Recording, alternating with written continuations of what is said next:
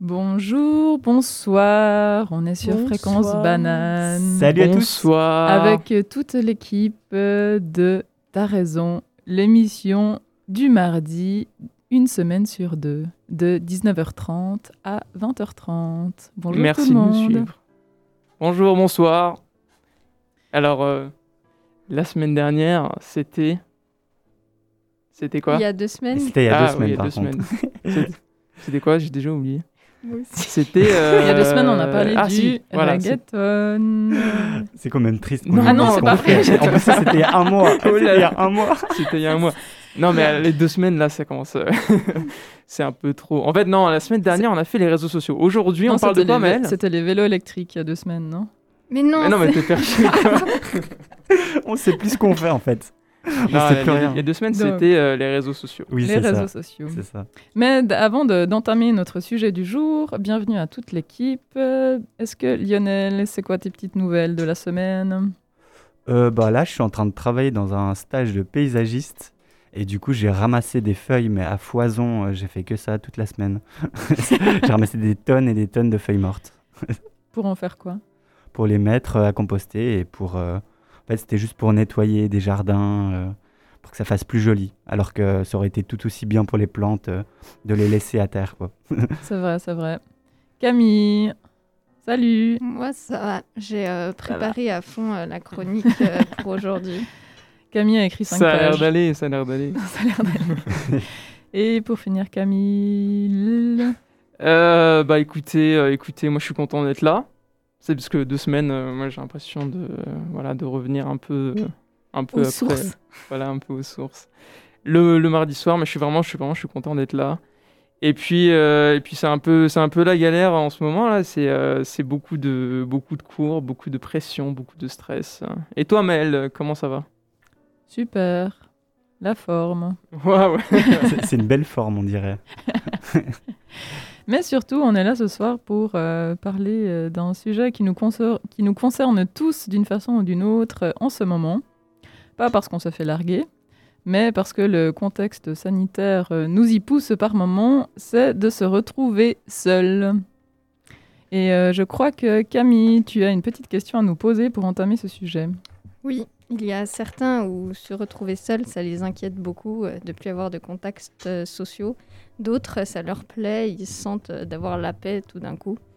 Alors, euh, je vous demande à tous, sur une échelle de rouge à bleu, en passant par le fuchsia, le rose pâle, le violet et le mauve, êtes-vous plutôt animal sociable ou ermite solitaire? Au lieu de faire une échelle de euh, 0 à 10, bah, je fais une échelle sur des couleurs. Comme, quoi, comme ça, ça permet plus de métaphores et euh, de nuances. Et donc, euh, rouge correspond à très sociable et bleu est euh, quand on est très solitaire. Moi, je peux Euh, peut-être répondre. Euh, moi, je dirais que ma base, c'est du bleu. Donc le centre, ce serait bien bleu, un bleu roi. Et, euh, et il y aurait des petites taches un peu partout de, de rose, voire rouge par- parfois à certains endroits. Mais vers l'extérieur, je dirais que c'est pas mal de rose. Et petit à petit, ça, ça prend de la place. Enfin, ça, ça s'agrandit, cette tache de rose. Et le centre, c'est quoi juste? Du bleu, bleu mais, roi. mais je veux dire, euh, ça correspond à, à- à toi? Ouais, ça correspond euh, à mon, mon moi profond, à mon, mon moi authentique. Ok. Donc, donc toi, authentiquement, tu euh, aimes être tout seul? Mais euh, je le- dirais pas ça comme ça. Plus, euh, c'est naturellement, je, je me sens mieux comme ça, ou je me ressource mieux là-dedans, ou c'est comme ça que je suis le plus neutre, on va dire. Oui, et puis comme ça, t'écoutes que toi-même, t'as pas plein de voix autour de toi. euh. Peut-être que c'est ça, je sais pas. Je pense qu'il y a plein de raisons. Et toi, euh, Maëlle? Euh, alors, je ne sais pas si vous avez euh, lu cette BD qui s'appelle Le Grand Méchant Renard. Non. Ça vous dit quelque Ça me chose dit rien, moi. C'est Bah, quoi l'histoire C'est l'histoire en fait d'un renard qui, qui en fait essaie toujours de venir manger des poules et de venir euh, atteindre la chose. ferme. Et en fait, à chaque fois, il, en fait, ça réussit pas parce qu'il se fait taper dessus par les poules, euh, par, le, par le chien euh, qui garde la ferme, etc. Et chaque fois, il repart bredouille et bien il finit par manger des raves et puis des, euh, puis des concombres, des choses comme ça. Donc il est végétarien. Et en fait, il déprime et puis à un moment donné, il se dit ah mais moi j'aimerais trop être le grand méchant loup. Il y a toute une histoire avec après le grand méchant loup, euh, enfin etc etc. C'est une très jolie histoire. Mais pour dire moi je me sens un peu comme le grand méchant renard, c'est que je crois qu'à la fois euh, j'aimerais être quelqu'un de super sociable tout le temps et en fait euh, je pense qu'au fond je suis un peu comme Lionel, c'est que j'ai un fond très bleu mais qui des fois m'énerve un peu. Mais pourquoi t'es pas très fier de, ce point bleu? Je sais pas, je pense qu'il y a quelque chose où, où je trouve ça cool, les gens euh, qui arrivent à être euh, tout le temps avec plein de gens. Et puis c'est vrai que c'est quand même, c'est quand même en- enrichissant, vraiment, les relations humaines. C'est Mais en vrai, je supporte très, pas très longtemps les, les gens et la foule et tout ça. euh. Mhm. Mais nous, Pragmatiquement gens, parlant, ça marche pas très bien toujours. les gens à base bleue, on n'a pas beaucoup de soutien. Je trouve euh, que c'est un peu mal vu et je trouve qu'on devrait se soutenir entre On n'est pas toujours très bien compris, Ouais, voilà, c'est peut-être. vrai. Ouais. Mhm. Mais là, on voit qu'il y a peut-être plus de gens bleus que ce qu'on croit. Alors moi j'ai oublié la l'échelle de couleur. Tu Euh, la rouge, c'est très sociable et euh, bleu, c'est euh, très solitaire. Et euh, tu peux mettre fuchsia, rose pâle, violet, mauve. Alors moi je suis, pas bon dans les couleurs donc du coup Je pense, que- euh, je pense, toi, en te regardant, je pense que t'es fuchsia. je suis quoi? Fuchsia. Fuchsia c'est quoi? Fuchsia Ah Fuchsia. ok. Fuchsia, euh, c'est euh, rose flashy, genre. Ouais. Rose flashy. genre proche de rouge, mais pas tout à fait, tu vois. Ok. Euh, donc, euh, sur une échelle de couleurs. Putain, j'en sais, j'en sais rien du tout, moi. Mais dis ce qui te vient, dis ce qui te vient. Ce sera peut-être ça. Moi, je, me re- moi je, je, suis, bi- je suis bien tout seul, en général. Et puis, euh, bon, après, vous mettrez une couleur à ma place, parce que franchement, j'ai vraiment bien du mal. mauve. Mais, euh, mais euh, ça me gêne vraiment pas d'être avec des gens. Par contre, euh, je n'arrive pas à être avec beaucoup, beaucoup de gens. Ça, je, Mm. je supporte pas du tout. Euh, en fait, même quand, par exemple, c'est c'est des, des trucs qui vont me faire décider de si je vais aller quelque part ou pas, c'est ce que ça va me saouler rapidement. Et en gros, je vais pas apprécier ce qu'il y a à cet endroit-là. Mais ouais, en gros, j'aime bien, être- bien être avec des gens, bien sûr. Et puis, et puis bah, moi, je me, je me caractérise comme étant plutôt au milieu, voire un peu plus vers social. Mais euh, ouais, vraiment, quand il y a beaucoup de gens, j'aime pas du tout. Mhm. Ouais, moi, c'est un peu pareil. Donnez une couleur, s'il vous plaît. Du coup. Euh, Bah, dit comme ça, j'aurais dit rose pâle vu ce que tu racontes. Mais en même temps, je trouve Alors, que je le mauve, ça te va bien. Alors, je suis mauve Mais- rose pâle. Mais indépendamment de l'échelle. Ok. Je vous propose que qu'on passe euh, à une petite pause musicale. Et puis pendant cette musique, euh, si vous, vous avez envie de, de nous partager votre animalité Oui. sociale, vous Animal- pouvez nous l'envoyer au... sociale. 079 921 47 00. Vous Voilà. êtes toujours sur pas. Fréquence Banane. on vous écoutera. Ah oui, et puis si si vous avez des, des suggestions, des, des commentaires, peu importe ce que c'est, on est vraiment, vraiment content de les recevoir. Même les injures, on aime ça. Exactement. Euh, non, euh, restez euh, dans la bienveillance et euh, le, le constructivité de vos propos. Alors, on écoute Mosaïque de Damso. Et vous êtes toujours sur Fréquence Banane dans l'émission T'as raison avec Maël, Lionel et Camille et moi-même Camille. Et il manque cette semaine Jamil qui nous retrouvera Jamil, certainement t'es où? une Où prochaine es-tu, fois. Jamil? On lui fait coucou. et euh, on parle du thème se retrouver seul, très d'actualité en ce moment. Et euh, c'est au tour de Lionel de nous présenter une petite chronique sur le sujet. Oui, exactement. Bah, tout d'abord, pour commencer la chronique, j'avais bien envie de revenir sur ce terme, se retrouver seul, qui peut être, d'après moi, interprété de plusieurs manières différentes. Du coup, je, je- suis regarder quelques définitions pour se retrouver. Et, euh, on, peut le traduire de différentes manières. La première, se retrouver de nouveau en présence. La deuxième, reprendre possession de soi-même ou encore être de nouveau dans une situation. J'aime bien l'idée de voir ce terme sous un autre angle, où se retrouver seul signifierait se trouver à nouveau en présence de nous-mêmes, reprendre possession de soi, comme le dit la définition. Sous cet angle, se retrouver seul devient positif. C'est le moment où l'on peut prendre soin de nous, où l'on reconnaît qui on est, un petit cocon personnel dans lequel on peut se rassurer lorsque ça ne va pas, ou extérioriser lorsque nous sommes énervés. Bref, d'après moi, se retrouver seul est une faculté primordiale pour tout être vivant. Elle n'est pas forcément associée à la solitude. La solitude intervient justement quand on ne gère pas la situation lorsqu'on est seul. Mais bien sûr, chaque personne est différente. En tant qu'animal solitaire, pour moi, la manière la plus productive de me ressourcer est lorsque je me retrouve seul. Alors seulement, je me mets à réfléchir et à veiller sur moi. Je suis comme on peut appeler en introversion. C'est un état presque naturel qui me demande presque pas d'effort. Dans le cas où je me retrouve entouré de différentes personnes, mon attention est, est tournée vers l'extérieur. Je me mets à la place des autres. Je me demande ce qu'on pense de moi. En quelque sorte, je focalise toute mon attention à ce qui se passe à l'extérieur, que l'on pourrait appeler l'extraversion. Et contrairement à avant, cet état me, semble être un effort énorme. Finalement, c'est comme si nous venions tous sur Terre avec chacun un travail personnel à fournir, afin d'équilibrer sa personnalité. Certains devront peut-être apprendre à s'occuper seuls, et d'autres devront plutôt apprendre à s'intégrer en groupe. La réalité est bien évidemment beaucoup plus nuancée, mais ces deux pôles, qui sont l'introversion et l'extraversion, regroupent assez bien les différentes manières de vivre en relation. Mais alors, comment la solitude est-elle vécue suivant ces différents paramètres? Pour mon cas, la plupart du temps où je me sens seul, c'est justement lorsque je suis entouré de gens. Cette solitude survient le plus souvent quand je n'arrive pas à m'intégrer ou que je n'ai pas envie. Et je me sens souvent euh, et je ne me sens pas à l'aise dans cette posture car je ressens souvent un problème au fait de se retrouver seul lorsqu'on est en groupe, comme si c'était un problème ou quelque chose qui ne se fait pas. J'ai l'impression que le fait de se retrouver seul lorsqu'on est en groupe est considéré comme une faiblesse, une faiblesse de ne pas être entouré d'amis et de connaissances. Ma plus grande phobie, étant petit, était lors du premier jour de classe. Ma plus grande peur n'était pas de me retrouver seul en soi, mais juste qu'on me voit seul et qu'on juge cela. Mais alors pourquoi être constamment à la recherche d'une amitié, d'un proche ou d'un confident?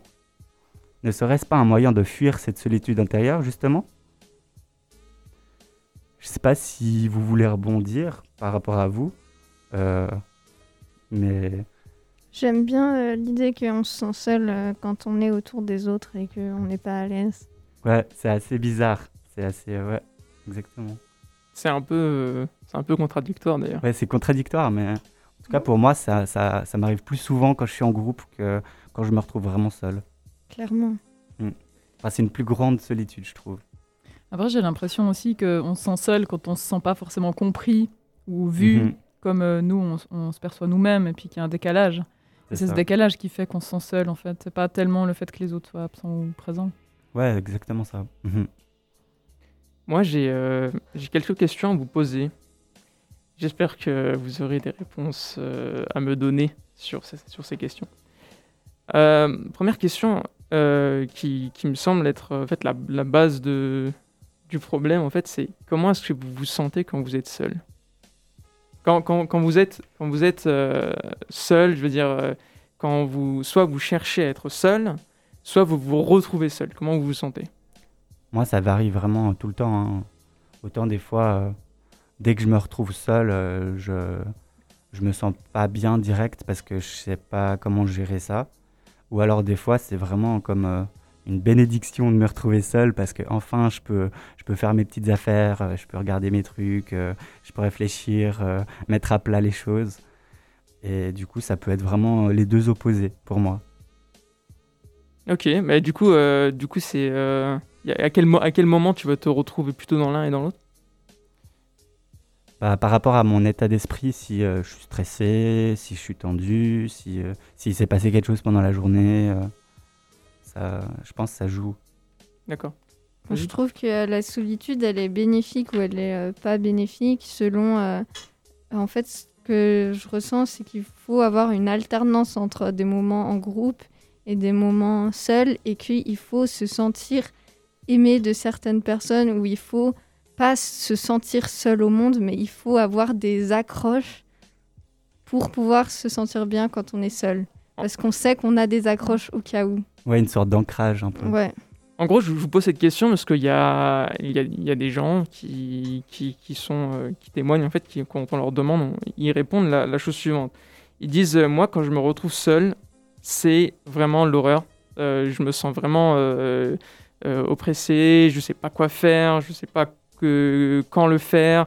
Et euh, du coup, euh, ce sont des personnes qui, par exemple, euh, vont soit appeler des gens, soit se retrouver tout seul euh, devant la télé, mais sans la, vraiment la regarder, ou alors des gens qui, qui, paniquent tout seuls, en fait, qui sont un peu stressés, mais genre, ils, ils se demandent, des personnes se demandent, mais qu'est-ce qui se passe si jamais je me fais mal, si je me blesse et qu'il n'y a personne autour de moi?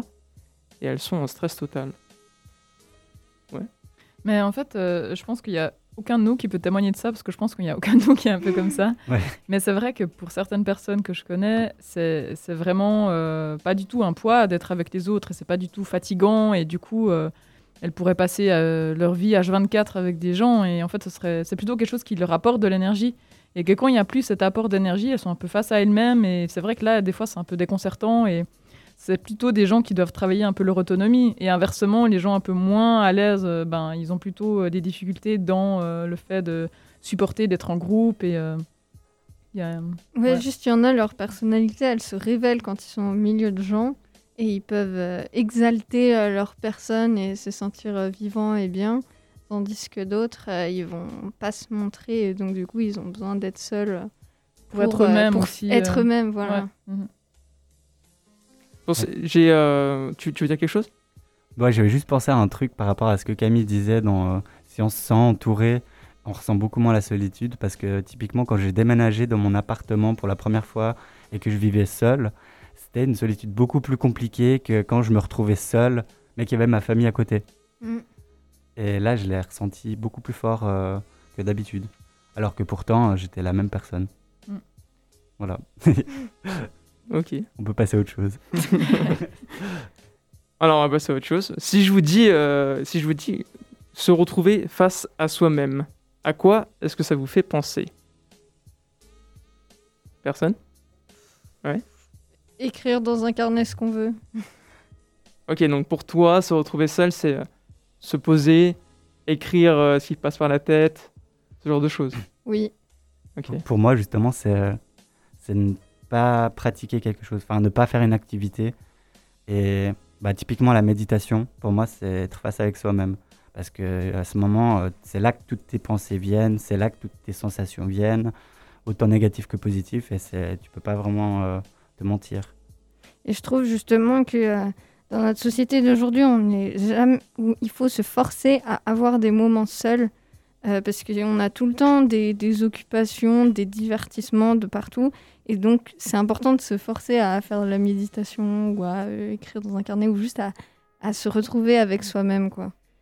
Mais du coup, une autre, euh, autre chose, qui, une autre question qui. Mais, parce qu'en fait, j'ai fait un peu la même réflexion sur vous. En préparant l'émission, j'ai fait un peu la même réflexion. Et puis je me suis dit, mais peut-être que ça existe des gens qui ont peur d'être avec eux-mêmes. Qui ont peur d'être. euh, qui craignent en fait ce- cette solitude. Et qui, par exemple, euh, faire de la méditation devient une torture. Ouais, Ouais. je pense que ça existe en effet. Je ouais. pense un peu tout le monde. hein, euh. Mais en vrai, je pense qu'il suffit de l'affronter et de le faire pour euh, moins en avoir peur et pour se rendre compte que, que ça fait du bien. Et peut-être qu'ils ont peur de commencer à, à justement se retrouver avec eux-mêmes, mais dès qu'ils découvrent, et ben, peut-être que ça leur fait du bien. Ouais, alors, il y a, il y, a, y a ce genre de choses, mais en, en général, dans, dans ce que j'ai vu, c'est que ce sont des gens qui ont, qui ont eu des problèmes dans l'enfance et qui se retrouvent en fait, euh, qui se retrouvent en fait à, euh, dans, dans, dans une image d'eux-mêmes qui est l'image pour plaire aux autres. Et donc en fait, quand ils sont tout seuls, ils sont un peu en panique parce que l'image pour plaire aux autres, eh ben, il n'y a personne d'autre. C'est intéressant. Et donc, c'est, ils, sont, ils, sont, euh, ils sont très mal parce qu'ils voient l'image, ils voient leur comportement, mais ça ne leur correspond pas. Ils le savent que ça ne, les- que ça ne correspond pas. Et du coup, euh, il y a certains d'entre eux qui, sont en déprime, qui, après avoir perdu leur travail, après avoir perdu euh, un peu euh, beaucoup de choses, en fait, ils perdent soit le travail, ils n'arrivent plus à retrouver du travail, ils se reposent des questions, ils ne savent plus comment, comment se positionner dans la société. Et du coup, ils ont bâti toute leur image sur, sur une conception d'eux-mêmes dans la société et ils se retrouvent sans cette image. Certains en reviennent euh, grandis, d'autres euh, totalement perdus. Ouais, c'est l'angoisse des marginaux et des gens différents. C'est pas forcément des marginaux, puisque tu peux retrouver des gens qui sont, euh, qui sont déjà dans la société, donc euh, des ingénieurs, des, des, des scientifiques, des. ouais, n'importe petits- qui voilà. peut avoir cette sensation. Tout le monde, tout le monde. Et en fait, l'élément déclencheur de c'est euh, pour, euh, pour les gens qui, qui ont euh, qui, certaines personnes, en fait, ceux que j'ai vus en tout cas, c'était le fait qu'ils n'aimaient tellement pas leur travail. Enfin, ils, ils, ils faisaient leur travail, mais ils ne, ils ne faisaient pas avec le cœur. Et du coup, ils se faisaient virer. Et là, ils avaient tout perdu. Du coup, il y en a qui ont honte de le dire à leur, à leur famille, et puis euh, ou autre chose, et puis ils se créent une nouvelle histoire, et ils se rendent compte en fait que bah, tout- toute l'image, toute l'image qu'ils avaient d'eux-mêmes se retrouve cassée en deux. Et là, ils se retrouvent face à eux-mêmes, et ça, ça crée vraiment euh, chez eux du stress et des, des grands, des gros problèmes quoi. Je vous propose de, de- de passer à la prochaine, prochain bloc. Mais avant ça, on va faire une, une petite pause musicale. Je vous rappelle le numéro de téléphone. Le numéro de téléphone, c'est le 079 921 47 00. Et on attend avec impatience vos messages. On est toujours sur Fréquence Banane. Et on écoute tout de suite A Lonely One de Pomme. Oui. De retour sur Fréquence Banane avec toute l'équipe de T'as raison pour aujourd'hui parler de se retrouver seul. Et pour cette deuxième partie, on va aller un petit peu plus dans se retrouver seul dans le sens très concret du terme, euh, avec toutes les notions de survie, de survivalisme et des anecdotes euh, assez improbables qui se sont passées un petit peu partout sur la planète de gens qui se sont retrouvés seuls. Donc déjà pour commencer, euh, pour décrire un petit peu ce qu'est le survivalisme, c'est un terme qui regroupe les activités d'individus qui se préparent à une catastrophe. Ça peut être une catastrophe naturelle, une crise économique, une crise sanitaire, par exemple. Ça peut être à l'échelle locale, mais aussi à des événements plus globaux, euh, qui peut euh, tendre jusqu'à l'effondrement de la civilisation industrielle, pour les plus, euh, pour les plus paranoïaques des survivalistes. Donc c'est en fait des individus qui apprennent des techniques de survie et des bases médicales ils font des stocks de nourriture, d'armes, ils construisent des abris anti-atomiques, ils apprennent à manier le bois pour faire des abris, euh, ils développent des techniques pour se réchauffer, avoir de l'eau potable, se nourrir euh, en milieu sauvage et hostile, comme la chasse, la cueillette, la production de feu, etc., etc. Et le mouvement, en fait, il a émergé dans les années 60 aux États-Unis, sur un fond euh, historique de guerre froide. Mais le survivalisme actuel, qu'on appelle le néo-survivalisme, il est davantage axé sur l'autonomie et l'indépendance par rapport au système économique global. Et à une attitude un peu au quotidien, d'être proche de la nature. Et euh, voilà, d'être pouvoir être autosuffisant. Et puis, euh, si, ce qui est intéressant, donc c'est vraiment euh, un courant en fait qui a pris un, un essor vraiment important ces dernières années. Et en fait, avec la crise sanitaire, d'autant plus. Et puis, je suis tombée sur, des, euh, sur un article de Galia Kadiri, qui est une journaliste qui, qui travaille pour ID.news, qui est un site suisse. Je ne sais pas si vous connaissez ID.news. Oui. Je connais pas. Avec des articles très intéressants, je un peu de fond.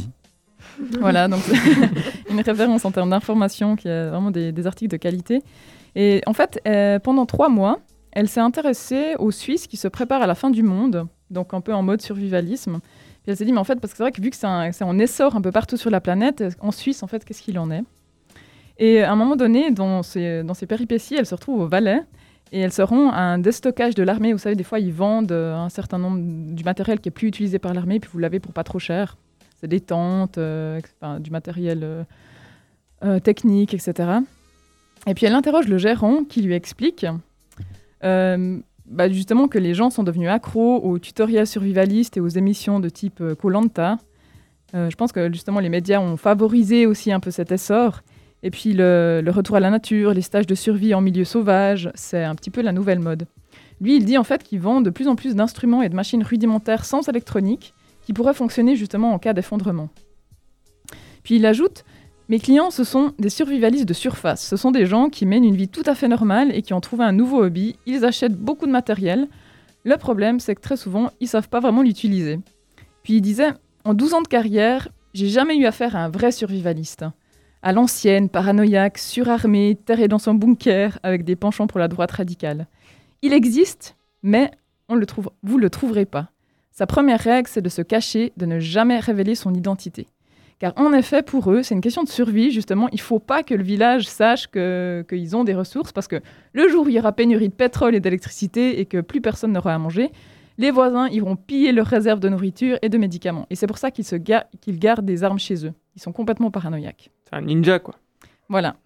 Donc je trouve vraiment intéressant, en fait, le survivalisme un petit peu de, à la mode, qui est un peu... Euh, véhiculés par les réseaux sociaux, les médias, et puis en fait un peu les, les, vrais survivalistes qui sont euh, eux cachés et qui veulent justement, elle, Elisa, elle a vraiment eu beaucoup de difficultés à trouver des gens qui étaient d'accord de témoigner, enfin de, parler un petit peu de ce qu'ils faisaient.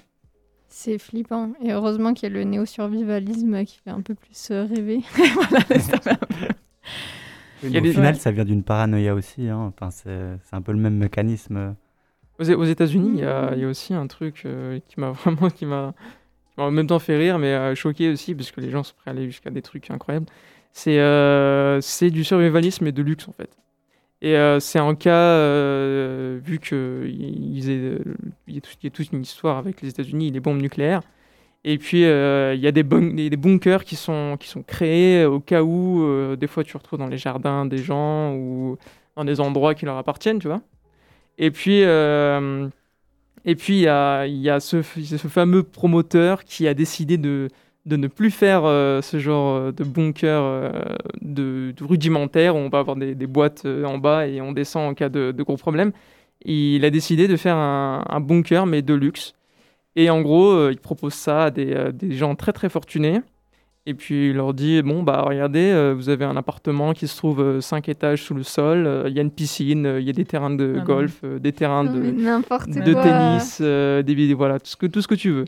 Et ça m'étonne tellement pas. Ça m'étonne tellement pas. C'est tellement dans la logique des choses. Et puis ouais et puis en gros il me dit bah, ne vous inquiétez pas de toute façon vous êtes entre riches. ouais c'est ça. ouais, je suis sûr les, toutes les grandes fortunes elles ont ça quelque part. Et puis bah en fait c'est c'est du luxe parce que certains ne peuvent même pas se payer ce qu'il y a dans ce truc, euh, parce que les, appartements sont, sont des, des, trois pièces, quoi. Et euh, euh, c'est vendu à plusieurs millions de dollars, mais mhm. vraiment plusieurs millions. Et celui qui est le plus en bas, c'est l'appartement du, du, mec qui est le plus riche. ah Il a genre 5 pièces. genre c'est un immeuble souterrain. C'est ça, c'est un immeuble. Et euh, du coup, euh, tu il y a des grosses portes blindées, euh, tu, tu sais garder, c'est armé et tout, etc. Non, en Suisse aussi, on est très desservi de, de, de, bunkers. Il y en a vraiment partout. Et je crois que ça se vend. Enfin, en tout cas, j'imagine. Et du coup, s'il y a des intéressés, voilà. Il y a des bunkers en Suisse. On vous donne leur site, référence. vous chercherez par vous-même. alors moi, je vais vous parler de choses un peu plus minimalistes que euh, des bunkers de luxe. Euh, et je vais plus vous parler d'exploration en solo. Donc on a souvent l'impression que le temps des explorations est passé et qu'on a déjà tout découvert, tout cartographié à la surface de la Terre. L'explorateur Florian Gomet nous montre le contraire. Il a traversé les monts Mackenzie seul, à pied et sans manger. En deux semaines, Florian Gomet a parcouru 360 km et donc euh, sans manger. Il a juste euh, bu de l'eau. Donc euh, les monts Mackenzie sont situés au Canada, entre le Yukon et les territoires du nord-ouest. Ces montagnes sont voisines des Rocheuses et forment une chaîne de 2333 millions, non de 233 125 km, représentant six fois la Suisse. Et donc ce territoire situé sous le cercle polaire est vierge de toute ville. Seules deux routes s'aventurent dans ces étendues, la Nahanni Range Road et la Canal Road.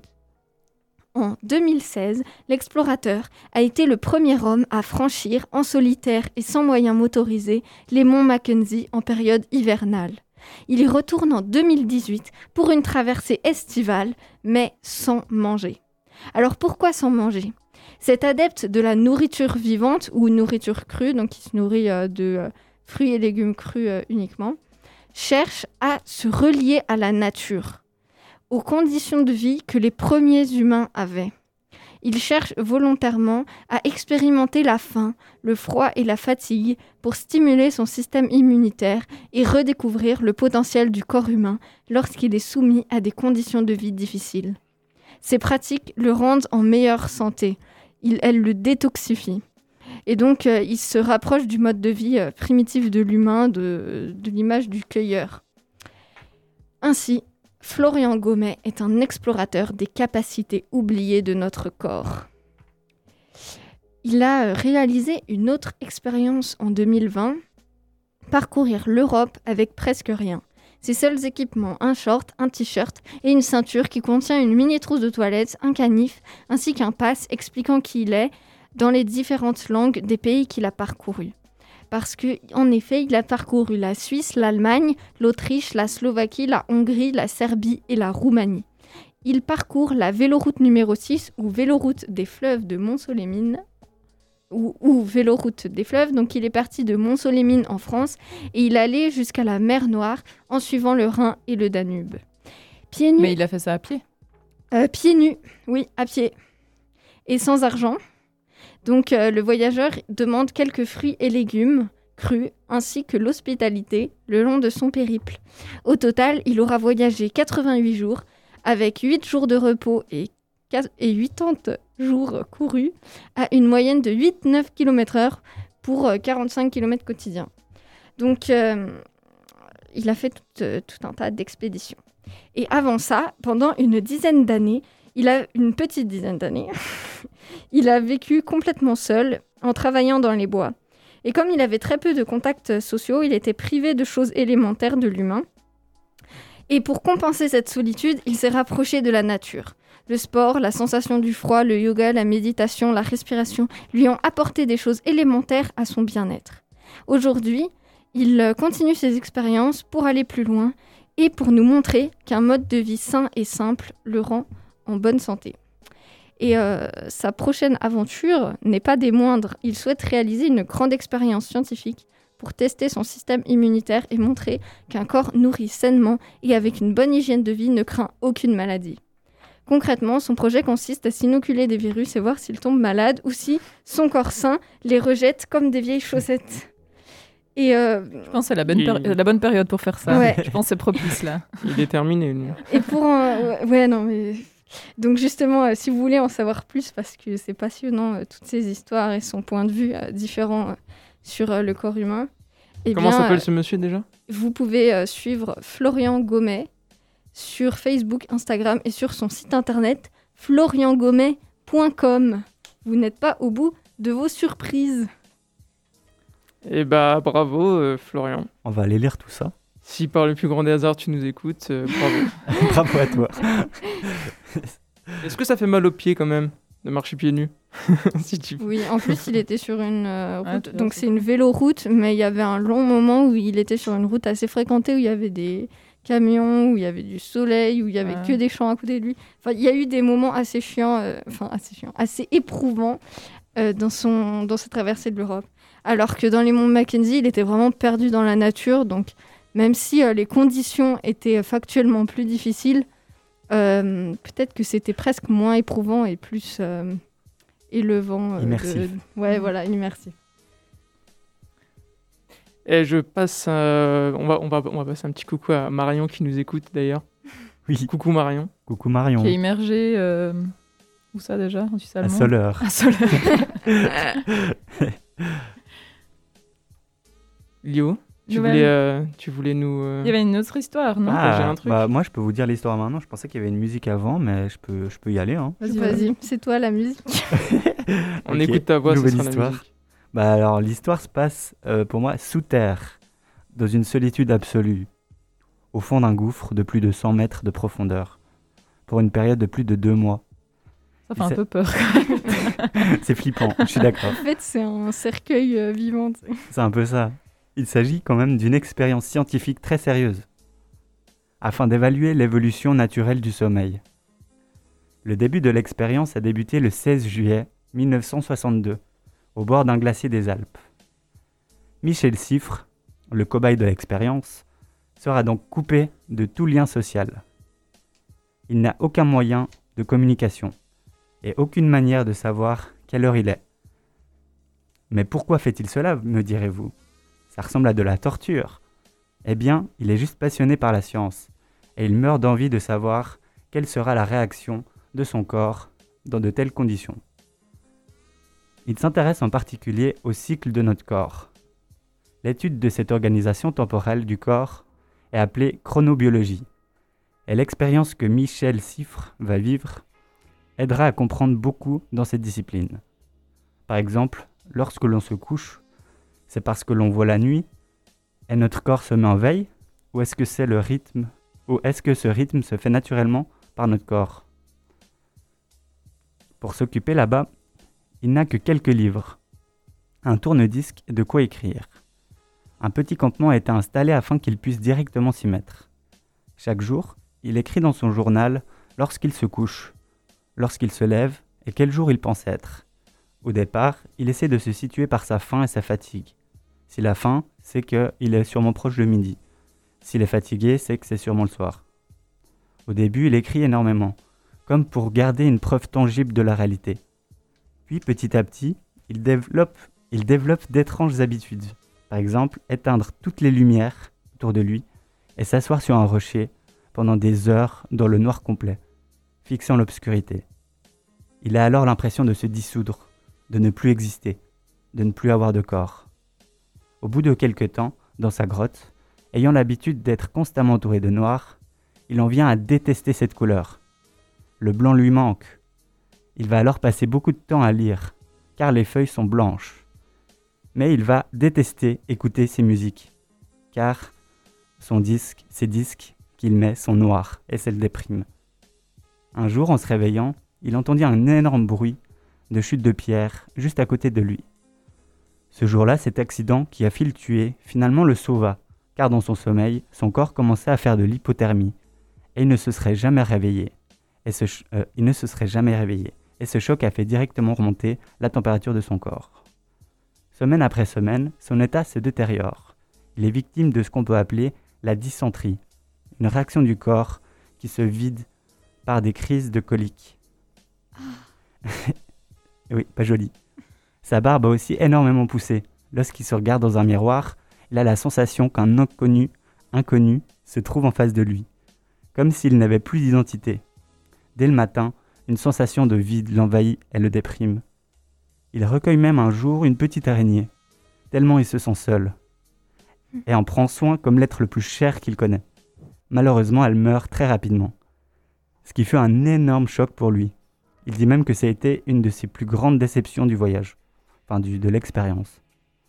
Désormais, il commence à perdre petit à petit la boule.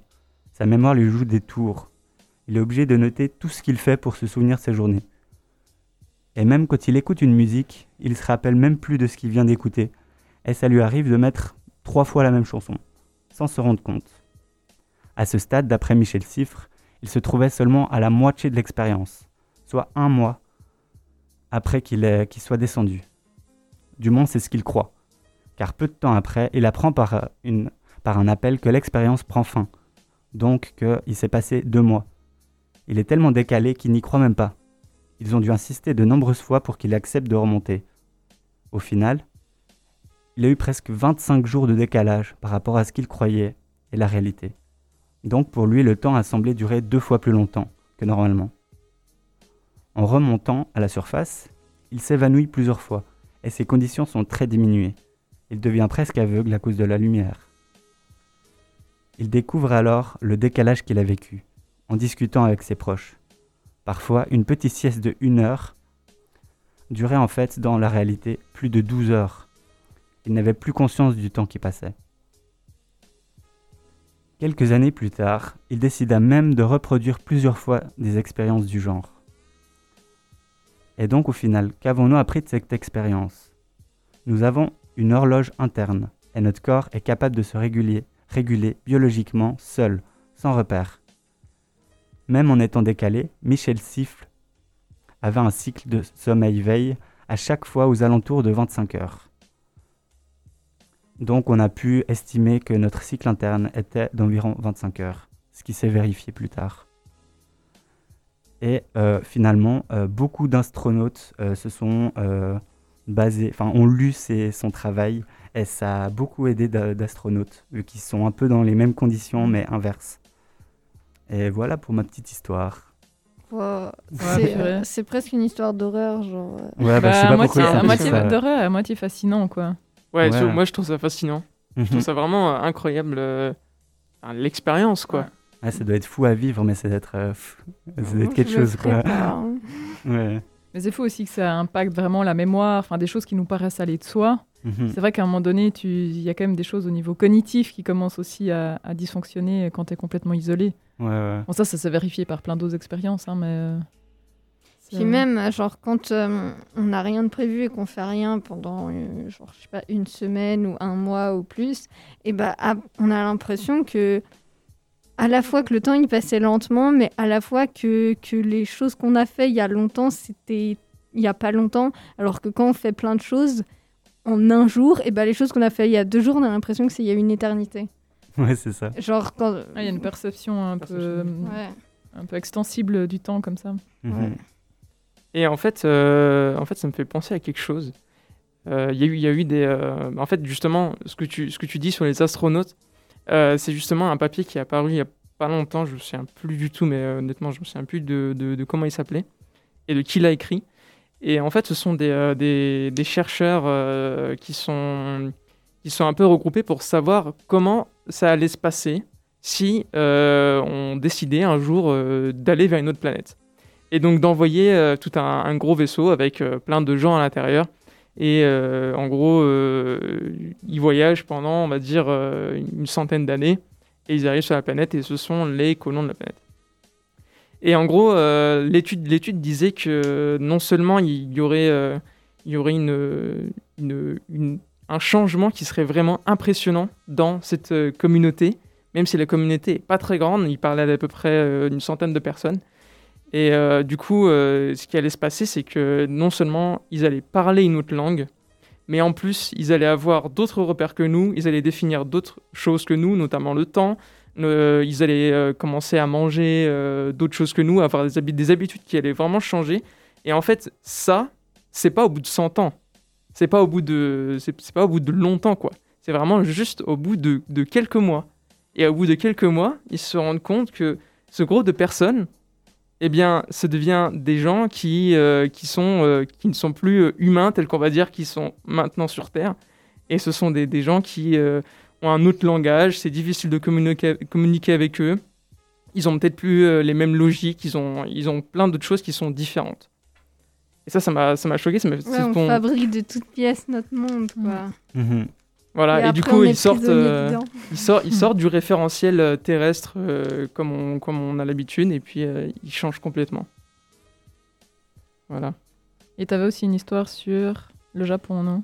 Alors moi j'ai une histoire, c'est un peu... je- Enfin moi j'ai- j'ai j'ai bien aimé. en fait c'est euh, c'est euh, c'est un soldat qui s'appelle Hiro Onoda. Et c'est un japonais qui euh, faisait partie, euh, qui, qui était euh, membre de l'armée japonaise durant la guerre euh, contre les États-Unis qui s'est terminée en 1945. Et euh, bah non, ce gars-là La Deuxième Guerre mondiale. voilà, c'est ça. Et euh, ce, ce, ce, ce japonais n'a pas du tout euh, fini sa guerre en 1945. Il a fini sa guerre en 1974. Et donc, il s'est rendu 29 ans après la fin de la guerre. Ouais, ça, ça, ça c'est connu. Moi aussi, je connais l'histoire. Moi aussi. Moi, je la raconte pas alors. Mais je connais pas les détails, alors vas-y. Alors en fait, c'est, euh, c'est- ce japonais avait été envoyé euh, euh, dans les Philippines, sur l'île de Lubang, avec, euh, avec tout, son, tout son régiment. Et euh, il s'est retrouvé, après la fin de la guerre, à 4, dans, dans, dans une montagne, du coup, dans, dans ce, ce- ce petit coin perdu. Et euh, il, était, euh, il était vraiment en mode... Tout, tout, lui et tous ses, euh, tous, ses, tous ses amis, tous ses collègues de, guerre étaient, étaient toujours dans la guerre. Donc pour eux, c'était encore la guerre, c'est pas fini, il faut se battre, euh, on se rendra pas, aucun problème, on ira jusqu'à jusqu'au bout quoi. Et du coup, ils sont ils sont à ils sont à quatre ensemble. Et un jour, ils trouvent un papier qui est qui est un bout de journal. Et euh, ils se rendent compte euh, que ce- sur, ce journal, donc c'est en 1945 qu'ils le trouvent, ils trouvent, euh, ils trouvent que la guerre est terminée. Donc voilà, la guerre est terminée, mais ils prennent les papiers, ils analysent ensemble, ils font une petite réunion, Et puis ils disent mais non, ça, c'est un piège. donc, donc voilà, donc ils le, ils font, ils le, ils le croient pas et ils continuent dans leur mood. euh, on va faire la guerre. Et euh, quelques années passent, 4, 5 ans, et à bout de ce moment-là, il y a, un des, quatre qui décide de partir. C'est pas, euh, c'est pas le monsieur dont je vous parle, c'est un autre, donc c'est un de ses, euh, coéquipiers, qui décide de partir parce qu'il en a marre, il, veut se rendre. Donc il, sort et puis euh, il s'en va. Et il se rend en 1950. Par contre, les trois autres sont, sont toujours dans la base et décident de ne pas se rendre et de continuer. Donc ils continuent. Et pendant ce temps, donc tout, pendant tout ce moment-là, ils continuent les opérations de guérilla. Donc euh, ils vont, ils partent en forêt et ils vont euh, tuer des gens qui pensent être des ennemis euh, de, leur base, des ennemis du Japon. Et un beau jour, en fait, il y a des lettres, qui se, des lettres, des images de leur famille qui sont lâchées par avion. Donc ils les ramassent, ils les ramènent chez eux, ils les ramènent dans leur base. Ils font une petite, petite réunion et ils décident de ne pas croire, de ne pas se faire amadouer par ces images. Parce qu'ils croient que c'est un piège et que l'ennemi euh, veut, leur, veut Il veut les déstabiliser, veut en fait euh, casser le moral et puis, euh, et puis gagner la guerre de Ils cette sont façon-là. tellement déterminés. Donc voilà, il lâche rien, il lâche rien, il lâche rien. Et en 1953, lors d'une lors d'une, du- d'un, encore d'une opération, il y en a un qui se fait tirer dans la jambe par, euh, par un pêcheur. Qui se fait ramener, euh, il se fait soigner et il continue. Du coup, euh, il meurt pas, il continue. Euh, ils sont, euh, ils continuent leur opération. Et par contre, en 1954, il y en a un qui se fait tuer justement par un de ces par, par des gens. Non, non, pardon, par des gens qui les cherchaient, puisque ce sont des, des militaires qui continuaient les opérations et qui tuaient des gens. Mais ces gens-là n'étaient pas américains, ce sont des, des- des Philippins normaux qui se baladaient.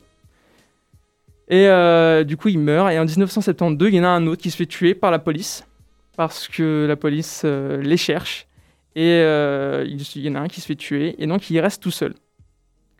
En 1974, il y a, un, autre japonais qui n'est pas qui, ne fait pas, fait pas partie de l'armée, c'était un touriste qui vient dans la région et qui, qui le trouve et qui en fait était à la recherche de ce monsieur, monsieur Onoda. Il cherchait monsieur Onoda, il cherchait un panda et il cherchait aussi l'abominable homme des neiges, dans cet ordre. Alors euh, ils discutent ensemble, ils deviennent amis, ils prennent des photos, euh, ils sont, ils- voilà, ils discutent, etc. Et puis il repart, euh, ce monsieur repart chez lui. Et quand il rentre au Japon, il diffuse ses images, il diffuse son, parcours.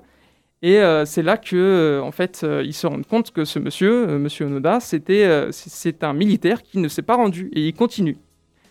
Donc son ancien commandant, qui lui a tourné la page et qui est devenu un vendeur de livres, est appelé pour euh, se rendre euh, en Philippines et le dissuader euh, que la guerre est terminée et donc il doit se rendre.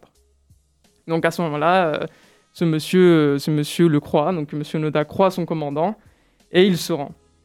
Et donc il repart au Japon, et euh, le président, donc euh, Fer- Fer- Ferdinand euh, Marcos, qui était le président des, des Philippines, euh, le, le, comment dire, le, pardonne, parce que voilà, il a tué des policiers, il a tué, des- il a tué plein de gens, Ah, il a été gracié.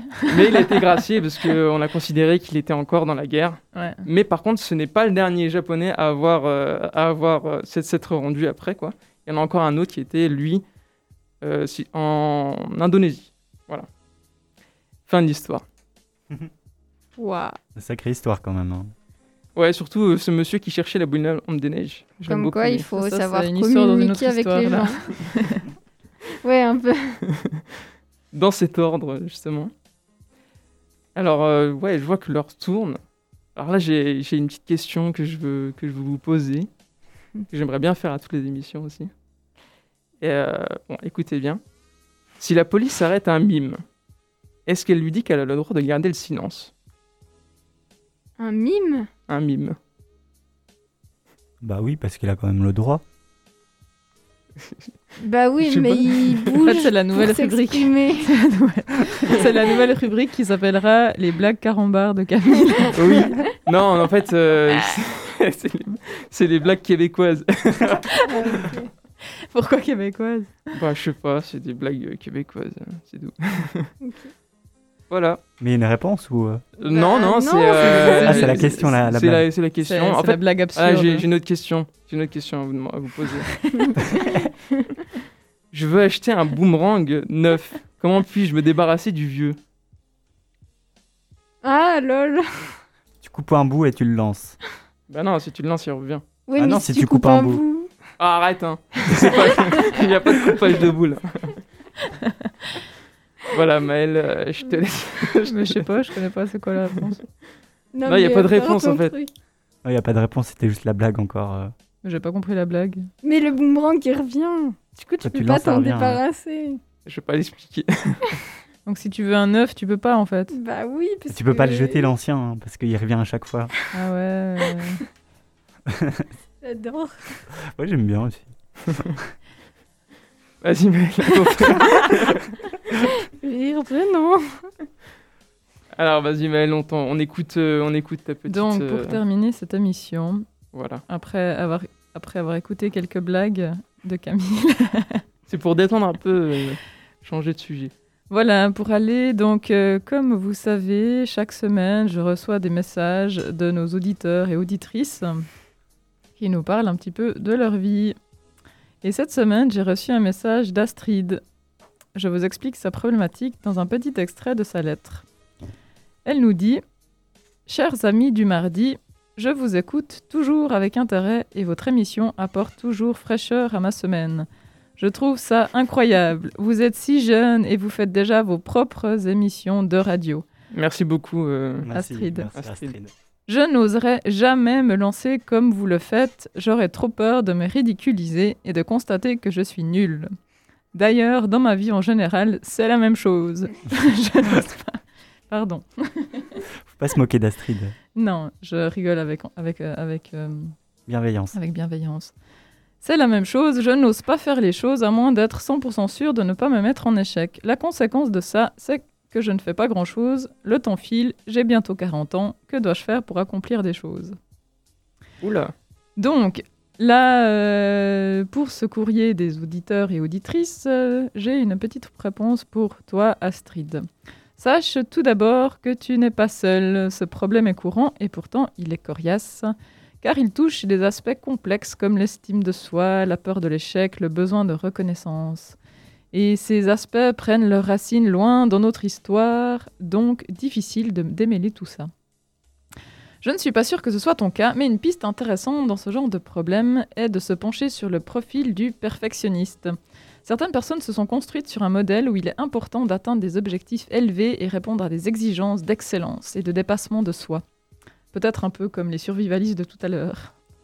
En effet, lorsqu'on a grandi dans un milieu qui a pu nous faire penser que nous étions insuffisants tels que nous étions, une réponse possible est d'essayer d'en faire davantage pour tenter de susciter la reconnaissance et l'appréciation nécessaires à notre développement.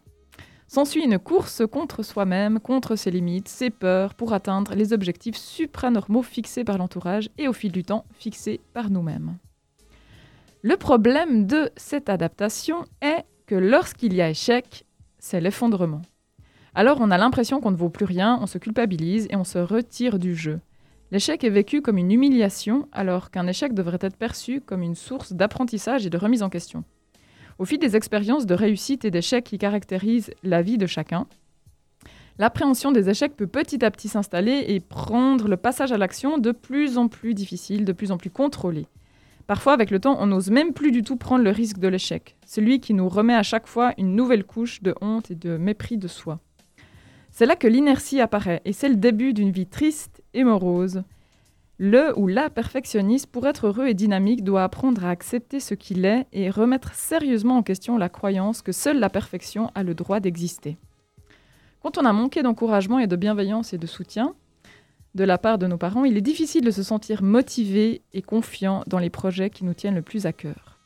Je te dirais alors, Astrid, pour conclure, d'essayer de commencer à croire que peu importe l'issue de tes projets, tu es à tout moment tout à fait à ta place, et aussi de mettre en avant le plaisir du chemin à parcourir davantage que l'exigence d'arriver à bon port.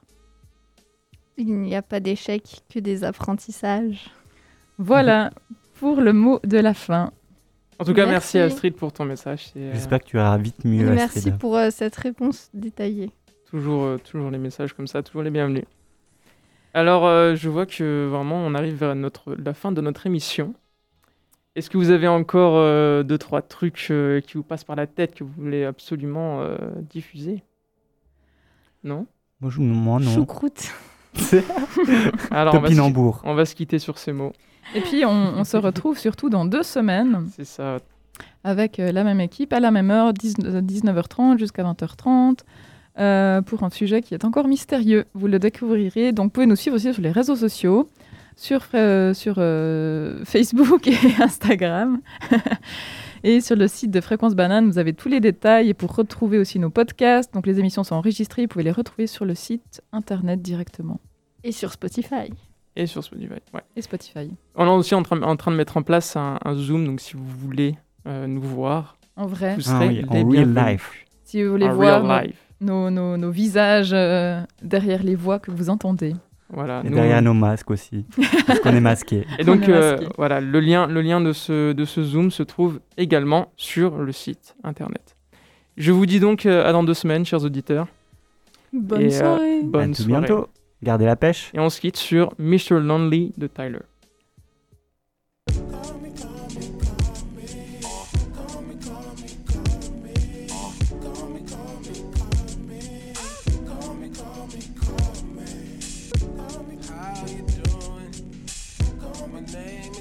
Mais ouais, on nous entend même dans le de Vaux, fréquence banane. Bonjour, welcome to the Radio Telefunken program. Tonight we have a special funky group from